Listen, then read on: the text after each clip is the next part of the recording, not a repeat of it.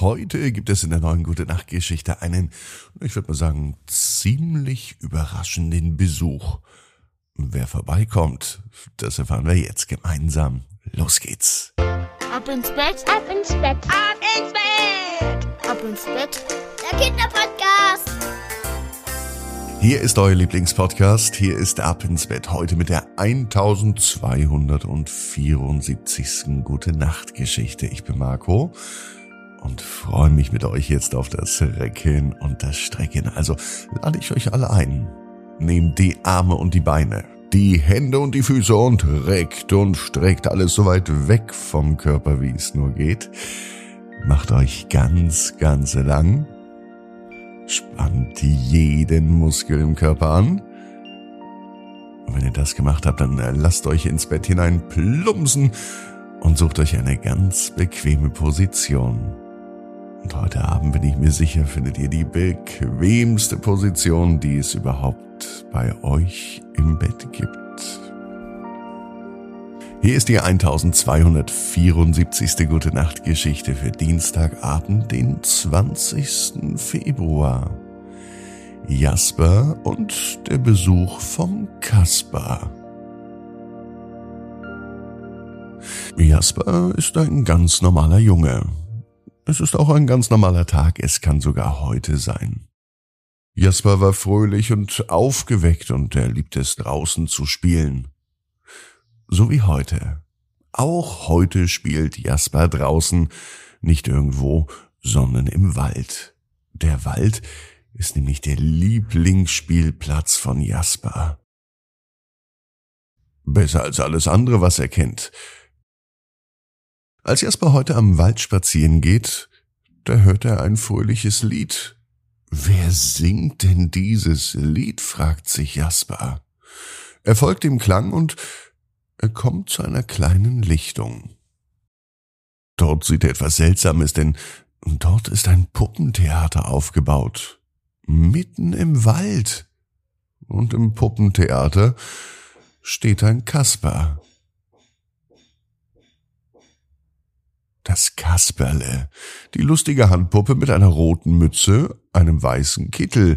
Kasper winkt Jasper zu und ruft, Hi Jasper, willst du mit mir spielen? Jasper ist begeistert. Er hatte noch nie ein Puppentheater gesehen und er war gespannt auf die Puppentheatervorstellung. Kasper erzählt lustige Geschichten und singt Lieder. Jasper lacht und klatscht in die Hände. Er hat so viel Spaß. Die Vorstellung war nur für Jasper, und danach bedankt sich Jasper, so wie es sich gehört, bei Kaspar. Das war toll, sagte er. Kannst du morgen wiederkommen? Natürlich, sagt der Kaspar. Ich freue mich schon auf dich. Am nächsten Tag kam Jasper wieder zur Lichtung. Kaspar war schon da und wartet auf ihn. Sie spielen zusammen und haben Spaß, und so wurden Jasper und Kaspar Freunde. Jeden Tag treffen sie sich gemeinsam im Wald, um zu spielen. Kaspar erzählt Jasper Geschichten über seine Abenteuer, und Jasper lacht über die Witze. Eines Tages, als sie wieder im Wald spielen, da wird der Himmel dunkel und es fängt auf einmal an, ganz stark zu regnen. Was sollen wir jetzt machen? fragt Jasper. Lass uns ein Haus bauen, sagt Kaspar. Jasper und Kaspar sammeln Äste und Blätter und sie bauen sich ein kleines Haus. Und wenn es draußen weiter regnet, spielen sie im Haus und haben jede Menge Spaß. Als der Regen draußen nachlässt, kommt die Sonne wieder heraus. Jasper und Kasper gehen aus dem Haus und sehen einen wunderschönen Regenbogen. Das ist der schönste Regenbogen, den ich je gesehen habe, sagt Jasper.